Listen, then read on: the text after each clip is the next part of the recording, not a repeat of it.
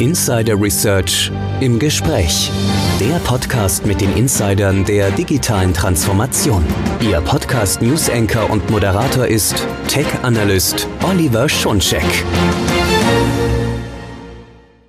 Hallo und herzlich willkommen zu unserer neuen Ausgabe von Insider Research im Gespräch, der Podcast mit den Insidern der digitalen Transformation. Mein Name ist Oliver Schoncheck, ich bin News Analyst bei Insider Research. Heute geht es darum, wie sich die Nachhaltigkeitsziele, die viele Unternehmen bereits gesetzt haben, auch praktisch umgesetzt werden können. Notwendig sind dazu geeignete Lösungen, Technologien, die die relevanten Daten aufnehmen, aufbereiten und auswerten können. Dadurch kann der Ist-Zustand betrachtet und die fortlaufende Entwicklung kontrolliert und gesteuert werden. Soweit die Theorie. Doch wie sieht das ganz konkret bei erfolgreichen Umsetzungen aus? Und darüber spreche ich nun mit Oliver Gar. Er ist Sustainability Lead bei IBM Technology EMEA. Hallo Oliver.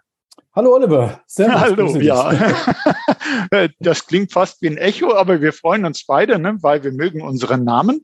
Und es ist einfach schön, dich im Podcast zu haben, weil das interessiert mich nun wirklich sehr. Ich habe mich ja mit dem Thema im Vorfeld beschäftigt, habe also gelesen, die Unternehmen nehmen das Thema Nachhaltigkeit sehr ernst. Die haben Ziele, die haben Strategien und trotzdem irgendwie die Umsetzung bleibt aus. Und ich habe ein Statement von dir gefunden, das da sagt, ohne Technologie wird es keine nachhaltige Zukunft geben.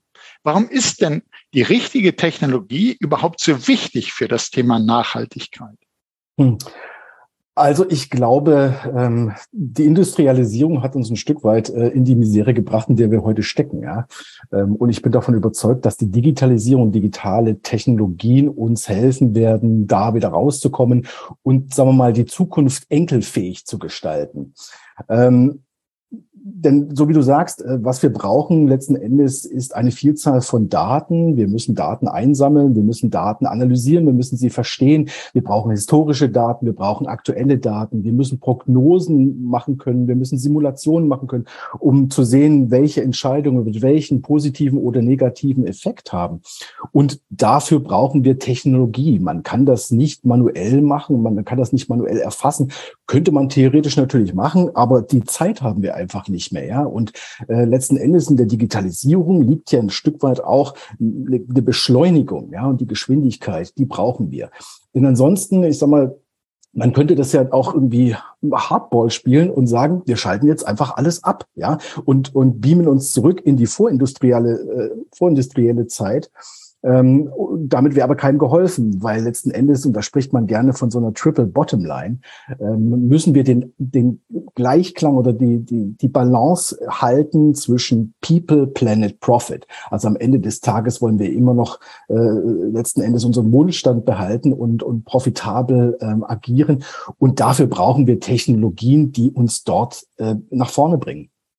Mhm, also ich, ich verstehe es dann so richtig. Also zum einen, dass man sagen könnte, äh, Nachhaltigkeit zu erreichen, indem man Technologie abschaltet, das kann es nicht sein, weil du hast ja gerade gesagt, da werden wir zurückgeworfen. Wir wollen ja viele Dinge, die Technologie ermöglicht haben, brauchen die eigentlich auch.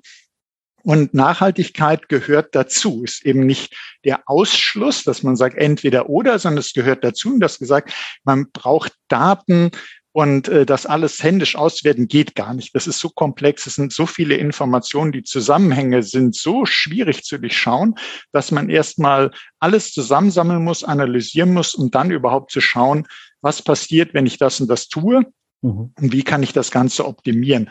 Und jetzt ist es ja so, ähm, wir, wir sind beide in der äh, IT unterwegs und wissen, es kommen scheinbar immer wieder neue Ideen, neue Technologien und es ist nicht so, dass wir einen Mangel daran hätten. Und ich stelle mir so vor, für ein Unternehmen ist es gar nicht so leicht zu sagen, ja, äh, was, wie mache ich das denn? Wie kann ich denn Nachhaltigkeitsziele erreichen, indem ich Technologie einsetze. Wie, wie finde ich denn die richtige Technologie? Genau, und da rate ich äh, in der Regel erstmal dazu, erstmal einen Schritt zurück zu machen. Denn was wir eigentlich brauchen, was viel wichtiger ist als am Ende die Technologieauswahl, ist eigentlich erstmal ein Sinnes- und Wertewandel. Ja?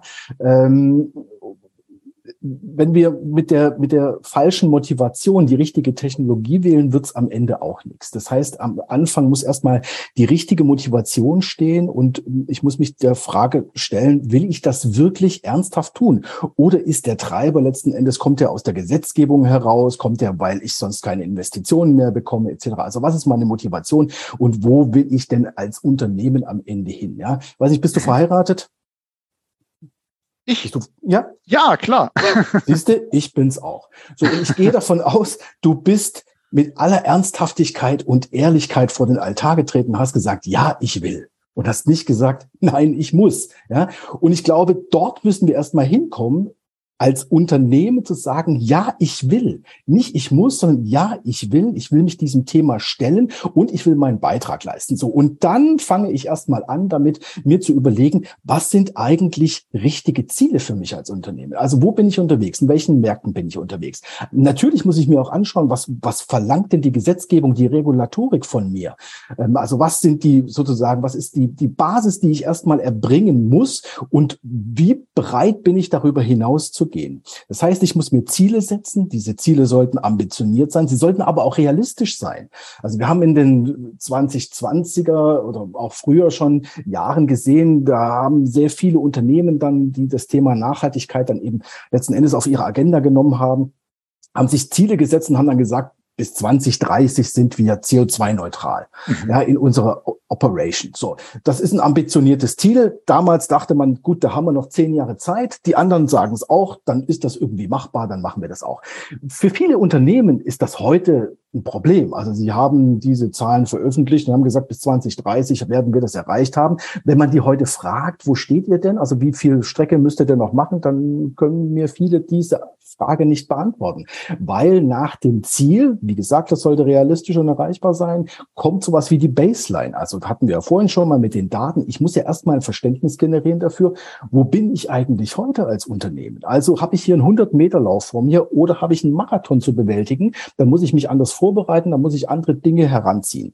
So. Und wenn ich diese Baseline habe, dann habe ich auch ein anderes Verständnis über die großen Emittenten in meiner Wertschöpfungskette und in meinem Unternehmen.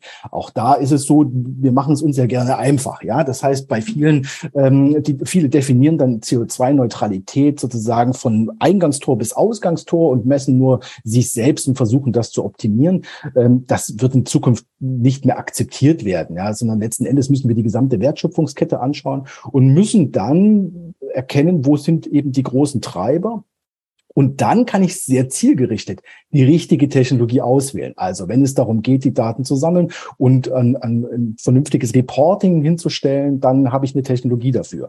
Wenn es darum geht, meine Assets zu optimieren, ähm, Energieverbräuche zu reduzieren, dann gibt es auch dafür Technologie. Also es gibt nicht die eine Technologie, sondern es gibt eine Vielzahl. Und was da vorgeschaltet sein muss, ist eben ein Bewusstsein dafür, ähm, was will ich erreichen und was sind die großen Baustellen letzten Endes und, und Optimierungsmöglichkeiten auch, ähm, an denen ich jetzt hier ähm, die entsprechenden äh, Veränderungen vornehmen kann, damit ich tatsächlich A, mein Ziel erreiche und B, insgesamt eben besser wäre.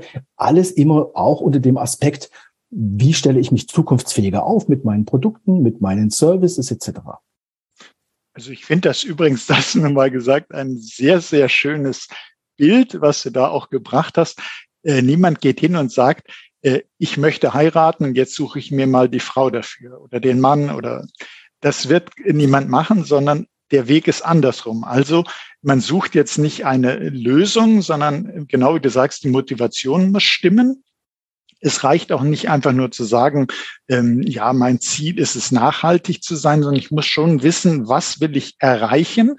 Und danach äh, muss ich schauen, mit welcher Lösung geht das? Also äh, will ich meinetwegen den Energieverbrauch senken, dann brauche ich natürlich erstmal äh, Mittel und Wege, um zu messen, welchen Energieverbrauch habe ich, wo wird besonders viel verbraucht und äh, wie, wie kann ich das beeinflussen und danach dann die Lösungen suchen.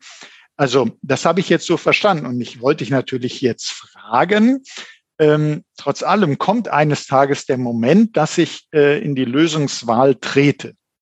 Und mir geht es jetzt weniger darum, dass du mir bestimmte Lösungen empfiehlst, äh, mhm. sondern wie, wie gehe ich denn vor in dem Sinne, also Kriterien, so ähnlich wie ich es gerade gesagt habe, dass ich gucke, dieses Ziel will ich erreichen und dann schaue ich, äh, welche Lösung kann denn hier Messwerte, Analysen passend dazu liefern? Würde, würde man so vorgehen? Im Grunde würde man so vorgehen. Ähm, also das Thema ähm, braucht natürlich Lösungen auf unterschiedlichen Ebenen in dem Unternehmen, weil es auf unterschiedlichen Ebenen stattfindet. Also man hat einmal so typischerweise, das ist auch so eine, eine neu geschaffene Rolle auf diesen Chief Sustainability Officer oder ESG-Verantwortlichen. ESG vielleicht für die Zuhörerinnen und Zuhörer, ähm, denen die Abkürzungen nicht ganz geläufig sind. ESG steht für Environmental, Social und Governance. Das ist ein Reporting-Standard, der letzten Endes ähm, ja dazu führen soll, dass ich als Unternehmen eben nicht nur die Umweltaspekte, sondern auch soziale Aspekte und, und eben Governance, also organisatorische Strukturen ähm, definiere und reporte. Ähm, so, und dort brauche ich eine Lösung und idealerweise eben eine Lösung, ähm, um all diese ESG-relevanten Daten aus dem Unternehmen zu sammeln, zu erfassen und äh, letzten Endes so eine so eine ja die die die Sichtbarkeit letzten Endes aller Verbräuche alle alles das was anfällt im Unternehmen ähm, zu zu erfassen und zu analysieren. Und wichtig hier und das rate ich dann eben auch meinen Kunden ist es jetzt nicht von einer Inselwelt in die nächste Inselwelt zu wandern sondern ähm, sehr weise die Entscheidung der Plattformauswahl zu treffen im Bereich ESG ähm, Datenplattform sollte diese Plattform in der Lage sein eben nicht nur das E sondern auch das das S und das G abzudecken, damit ich nachher eben aus einer Instanz heraus, aus einem ähm, Managementsystem heraus diese Daten auch reporten kann. So, und dann, so wie du sagst, erkenne ich ja hoffentlich innerhalb meines Unternehmens unterschiedliche Bereiche, an denen ich jetzt was tun muss, sei es der Energieverbrauch im Rechenzentrum. Dann gucke ich mir dort spezifische Lösungen an, an und kann sehr genau und sehr zielgerichtet vorgehen und kann optimieren und, und sehr viel Effizienzen heben geht es in Richtung Gebäudemanagement. Ja, also wir sind ja jetzt in so einer Post-Pandemie äh, hybriden Arbeitsumgebung gelandet. Ja, was man sich vor zehn Jahren vielleicht nicht vorstellen konnte, was alles aus dem Homeoffice möglich ist.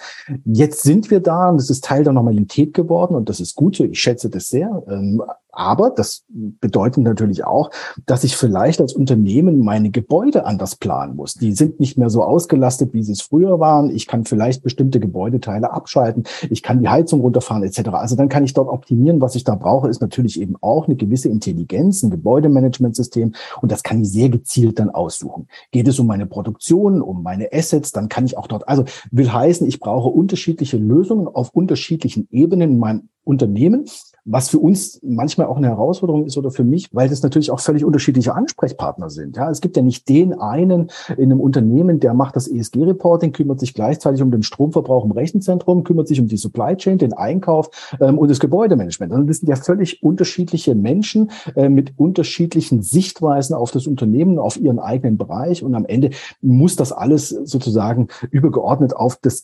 gesamtheitliche Ziel des Unternehmens einzahlen. Und deswegen ist so eine, so eine Lösungsauswahl, ähm, also die Technologieauswahl, ähm, am Ende gar nicht mehr so schwierig, wenn ich es vorher gut eingegrenzt habe.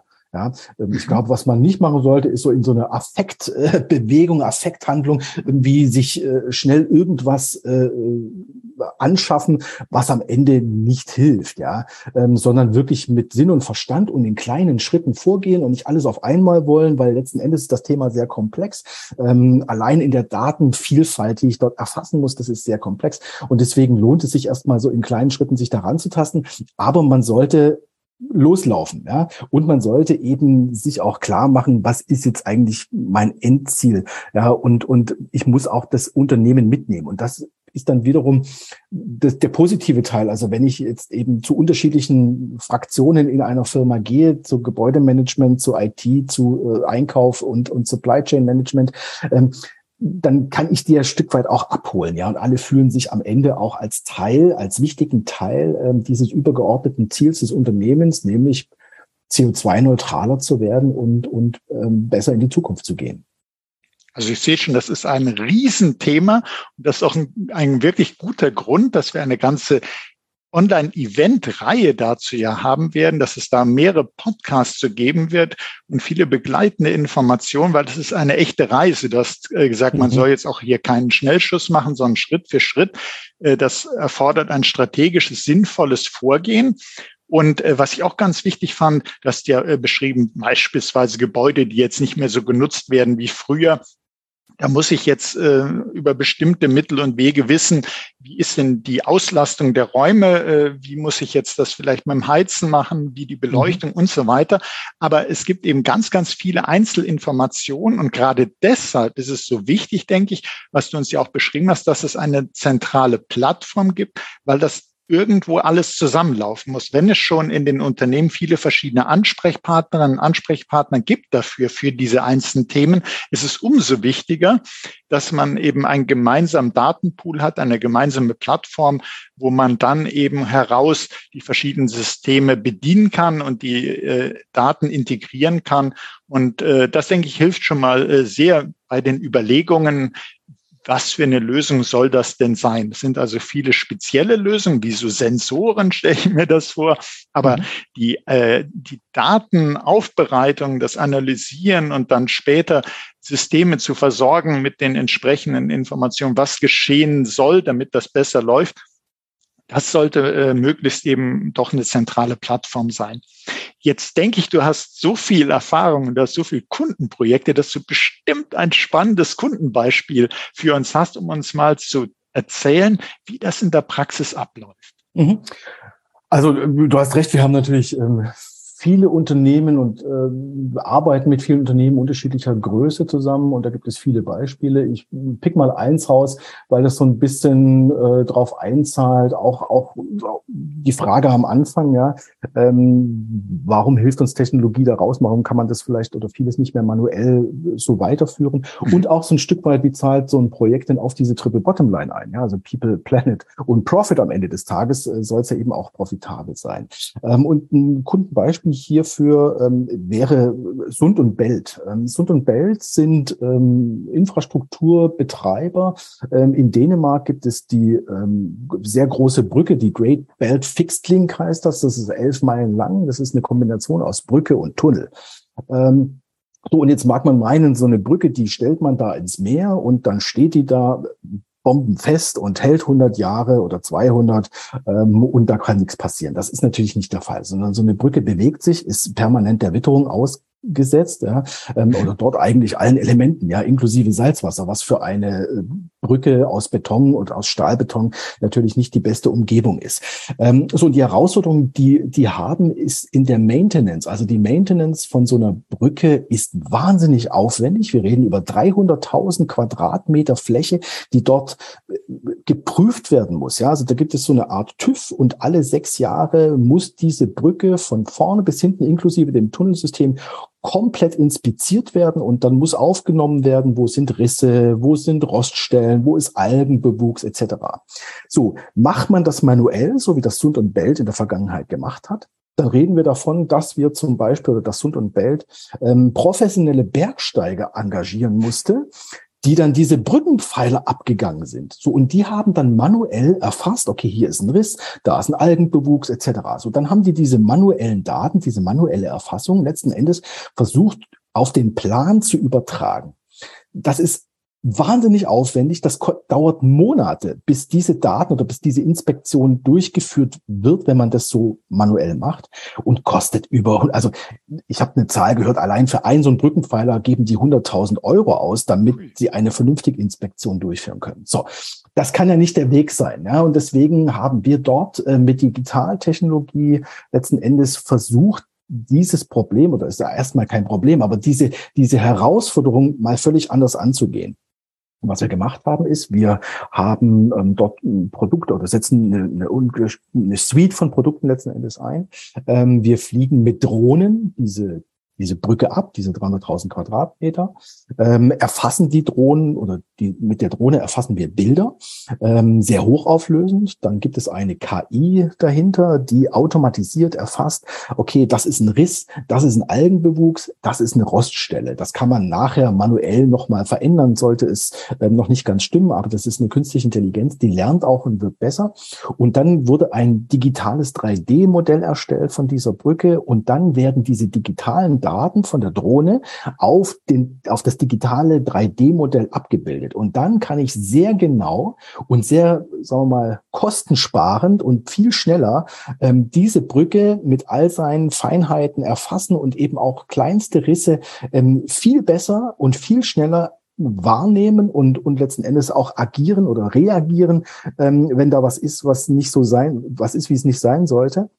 Und die brauchen heute oder können heute so eine Inspektion letzten Endes in ein paar Tagen machen für, die, für den gesamten Komplex dort.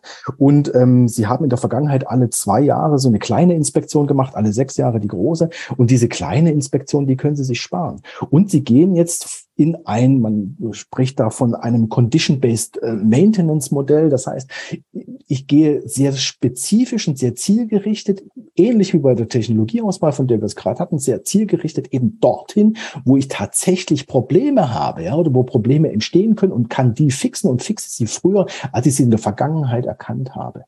So, und das führt dazu, und jetzt kommen wir mal auf den Nachhaltigkeitsaspekt. Ja, mhm. jetzt sieht man digital, Digitalisierung, ähm, den gesamten Prozess eigentlich digital umgestellt. Ähm, und jetzt reden wir von, von äh, Nachhaltigkeit. Die haben ausrechnen lassen von einer externen Firma, dass die Lebensdauer dieser Brücke verdoppelt wird. Also wir reden von 100 Jahre normalerweise und jetzt 200 Jahre. Also das heißt, die Brücke mhm. wird doppelt so lange stehen können äh, wie bisher und wir sparen 750.000 Tonnen CO2-Emissionen durch die Art und Weise, wie wir es machen. Und jetzt komme ich nochmal auf People, Planet, Profit, ja, meine mhm. Triple Bottom Line. Also erstens, äh, People, das zahlt natürlich darauf ein, dass viel weniger Menschen gefährdet sind, äh, potenziell da irgendwie äh, abzustürzen bei so einer Inspektion. Die haben wir nicht mehr. Im schlimmsten Fall fällt eine Drohne ins Meer. Äh, Planet, habe ich gerade gesagt, die Zahlen 750.000 Tonnen CO2, das ist natürlich schon eine Hausnummer. Und Profit, dadurch, dass sie das jetzt äh, umgestellt haben auf digital, fahren die 30 Prozent ihrer, ihrer Betriebskosten runter, ja, mit dieser Lösung. Und so sieht man, dass, dass Nachhaltigkeit auch profitabel sein kann und äh, wenn man das richtig macht, eben äh, absolut sinnvoll und, und eben letztlich auch zeitgemäß ist. Ja. Also das ist ein wirklich super Beispiel und ich habe in dieser Podcast-Reihe auch schon mal über das Thema Brücken und Instandsetzung von Brücken gesprochen. Und da habe ich mhm. damals, und das passt ganz gut so zu deinen Erfahrungen, da habe ich damals so gesagt, ja, äh, fehlen denn eigentlich die Daten über den Zustand der Brücken? Weil äh, irgendwie, wir kennen das ja auch in Deutschland, so manche äh, Brücke, die irgendwie zu spät instand gesetzt wird und dann Verkehrsstaus und so weiter. Ähm, was ja auch nicht besonders gut ist für das Klima, ganz im Gegenteil. Mhm. Also äh, was war dann die Antwort? Die Antwort war, nee, die Daten an sich, da ist vielleicht nicht so vollständig, aber es waren viele Daten da. Aber genau wie du gesagt hast, die waren nicht digital, die waren nicht auswertbar, die waren irgendwo in schönen Aktenordnern. Und was ist dann alles nicht möglich geworden?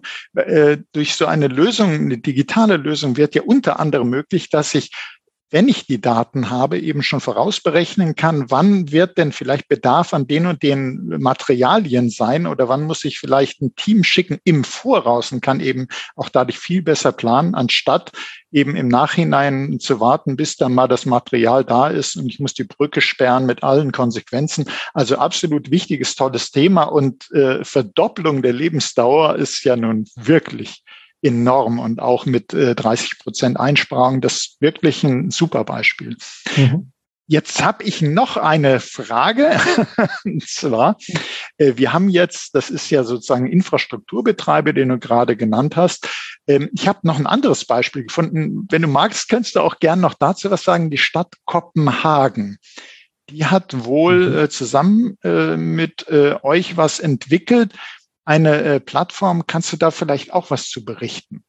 Absolut, das ist eines meiner Lieblingsprojekte. Äh, darüber, darüber, rede ich auch äh, sehr gerne, weil das sehr, sehr zukunftsweisend ist, ja, und weil das wirklich sehr viel Neuland war, als wir das betreten haben, und zwar sowohl für uns als auch für die Stadt Kopenhagen und viele der beteiligten Partner.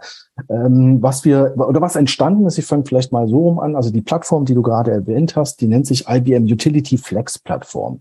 So, und jetzt komme ich von der Plattform, das ist das Ende, jetzt gehe ich mal zurück an den Anfang. Also was ist die Herausforderung oder was haben wir mit der Stadt Kopenhagen gemacht? Ähm, das ist ein bisschen oder liegt ein bisschen drüber über Kopenhagen, nämlich im Staate Dänemark. Ähm, der Staat Dänemark hat sich sehr ambitionierte Ziele gesetzt ähm, und die wollen bis 2050 ähm, komplett aus fossilen Brennstoffen aussteigen. Das heißt, sie werden auch keine Reserven mehr vorhalten. Das heißt, sie werden 100 Prozent abhängig sein von erneuerbaren Energien. So und damit fängt jetzt das Problem an. Ja, und wir selber können als Staat ja auch äh, schon mal nach Dänemark hochschielen und gucken, wie lösen die denn ein paar Probleme, die da aufkommen. Denn es ist ja nicht so einfach, dass wir jetzt sagen, okay, ähm, wir müssen letzten Endes einfach mehr Windräder bauen und, und mehr Solarpanels, ähm, sondern wir brauchen viele andere Mechanismen. Das fängt an mit einem viel besseren Vorhersage-Algorithmus, ähm, als wir das heute im, im Standard haben. Das heißt, wir müssen besser vorhersagen können über die nächsten 48 Stunden, wie viel Energie wird produziert aus erneuerbaren äh, Quellen.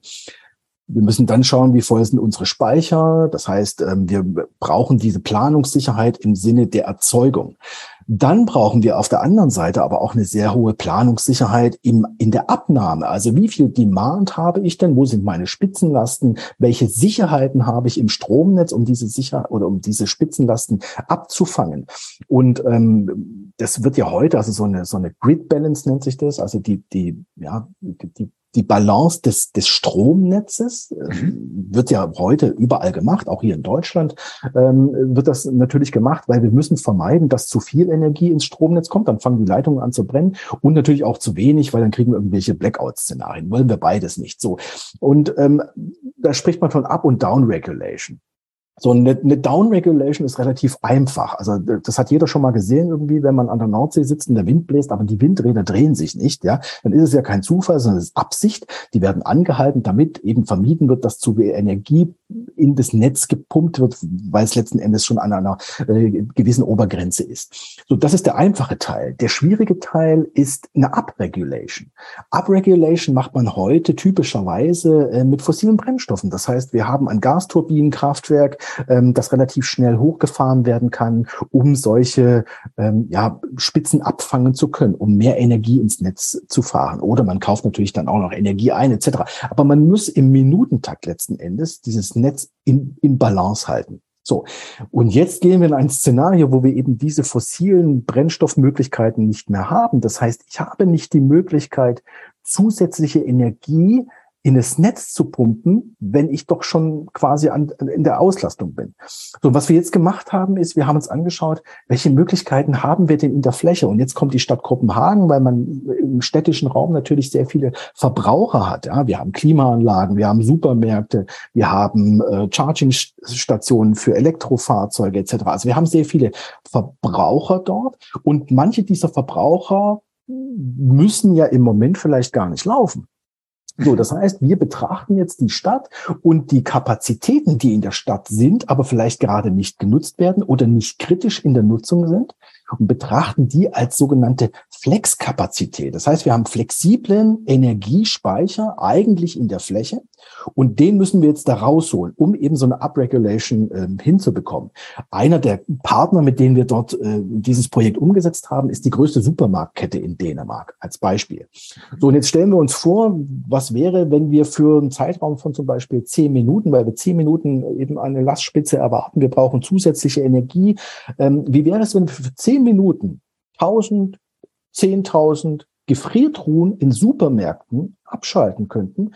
Wenn ich das mache für zehn Minuten oder für fünf Minuten, dann merkt das ja gar keiner. Ja? Also da unterbreche ich die Kühlkette nicht, das taut nichts ab. Äh, aber ich bringe eben so viel Flexibilität zurück ins Netz an, an Energie, die ich gerade eben nicht abnehme, die am Ende hilft, diese, diese Netzstabilität herzustellen. Oder es gibt andere Systeme, die noch träger sind. Also zum Beispiel eine Klimaanlage. Wenn ich die eine Stunde ausschalte, dann merkt es am Ende wahrscheinlich gar niemand, weil es ein träges System ist. Ich kann aber in dieser Stunde eben mit diesem Strom sehr viel ähm, andere Dinge machen und zum Beispiel eben äh, Netzstabilität herstellen. Und das Ganze hat natürlich auch einen kommerziellen Aspekt. Ähm, wenn ich so ein Flex-Stromanbieter werden möchte und meine Assets letzten Endes in diese Lösung gebe, ähm, dann sind zwei Dinge wichtig. Erstens, ich bin nach wie vor der Eigentümer dieses Assets. Ja, also bleiben wir bei den, bei den Gefriertruhen. Mir gehören die Gefriertruhen und ich bin am Ende auch haftungspflichtig dafür, wenn meine Pizza doch aufgetaut ist und irgendjemandem wird's schlecht. Ja, das heißt, ich muss definieren, ich gebe dir meine Gefriertruhen, aber ich gebe sie dir nur für einen bestimmten Zeitraum. Ich gebe sie dir für eine gewissen, gewisse Dauer letzten Endes in der Aktivierung. Ähm, ich gebe vor, in welcher Geschwindigkeit kann hoch und runter gefahren werden, etc. Und das alles muss natürlich automatisiert ablaufen. Also hier reden wir jetzt von einer Vielzahl von unterschiedlichsten Technologien, die wir verbaut haben. Da gibt's IoT-Sensorik, ähm, wir haben Blockchain-Technologien eingebaut, weil wir letzten Endes auch das finanzielle Konstrukt, also das heißt, ich biete jetzt meine Gefriertruhen und Strom, den biete ich an und gebe den auf den Markt und Aggregators können das jetzt abkaufen. Dann gibt es einen, einen Preis und dieser Preis wird letzten Endes auf der Plattform digital auch äh, verhandelt beziehungsweise festgelegt. Ähm, dann wird die Energie abgenommen und dann wird die Abrechnung eben auch auf der Plattform gemacht. Das ist alles automatisiert, so dass ich keine, keine manuellen Aufwände mehr habe. So, und das ist sehr erfolgreich. Wie gesagt, das war kein schnelles Projekt. Wir haben drei Jahre entwickelt. Ähm, wir sind im April letzten Jahres damit in Produktion gegangen. Also wir reden auch nicht mehr über einen Piloten oder über ein Proof of Concept, sondern das ist eine Lösung, die funktioniert, ist im Markt ähm, und wir haben eben, wie gesagt, sehr, sehr viel gelernt. Wir als IBM, aber auch unsere Partner. Ja, ähm, wir wissen jetzt besser, wie man so ein Forecasting macht. Wir haben besseres Verständnis davon, wie gut oder schlecht können ähm, Charging-Stationen von Fahrzeugen aktiviert oder deaktiviert werden, etc. Ja. Und die haben letzten Endes ein besseres Verständnis von, was ist denn heute mit digitaler Technologie eigentlich alles möglich. Und auch hier ist wieder ein Beispiel, das können wir nur mit Digitalisierung, mit Technologie abbilden. Das kann man anders nicht machen. Ja? Und ähm, auch für uns gilt das hier in der Energiewende, ähm, gibt es Dinge, die sind ja, die, die sehen vielleicht viele noch gar nicht. Ähm, das sind Probleme, die wir lösen müssen. Und Dänemark hilft uns hier natürlich und, und die Stadt Kopenhagen, dieses gemeinsame Projekt, hilft uns natürlich eben zu lernen und das zu adaptieren und nachher eben auch ähm, nicht die Fehler zweimal zu machen, sondern dann mit einer fertigen Lösung eben auch in andere Märkte zu gehen. Also wirklich absolut beeindruckend. Und wir werden äh, die Beispiele, die hier genannt sind, die das mit der Stadt Kopenhagen natürlich in den Show Notes auch bringen. Wer das nochmal nachlesen will äh, oder am besten so spannend wie das ist, nochmal diese Folge hören. Da steckt wirklich enorm viel drinne an Erfahrung. Und ich muss sagen, Hut ab. Ich finde äh, drei Jahre sehr, sehr schnell für so ein äh, Projekt, dass das jetzt äh, produktiv ist, finde ich toll. Und wir haben das gesehen, jetzt gerade auch mit diesem Beispiel Kopenhagen, Dänemark, mit äh, Supermärkten, wie viel Beteiligte darin sind. Es ist also eine Aufgabe in unheimlich vielen Facetten, wenn man was im Bereich Nachhaltigkeit einerseits und gleichzeitig aber Wirtschaftlichkeit. Also es äh, wäre ja einerseits würde man sagen, toll, wir können Energie sparen, indem wir die Tiefkühltruhen alle komplett abschalten, aber das wäre eben keine tolle Idee. Das heißt, mhm. es muss eben äh, immer beides zusammenpassen. Es muss äh, einerseits gucken, erziele ich äh, das, was ich eigentlich an Aufgabe für meinetwegen die Tiefkühltruhe habe, auch, also habe ich tiefgekühlte Produkte, und gleichzeitig will ich die Energie sparen oder besser einsetzen, wie du es uns beschrieben hast. Jetzt mhm. für unsere Zuhörerinnen und Zuhörer so Richtung Schluss unserer Podcast-Folge. Ähm, was hättest du denn für einen Tipp, wenn das doch so vielfältig ist? Gibt es irgendwie bestimmte Bereiche, die man sich als Unternehmen zuerst angucken sollte?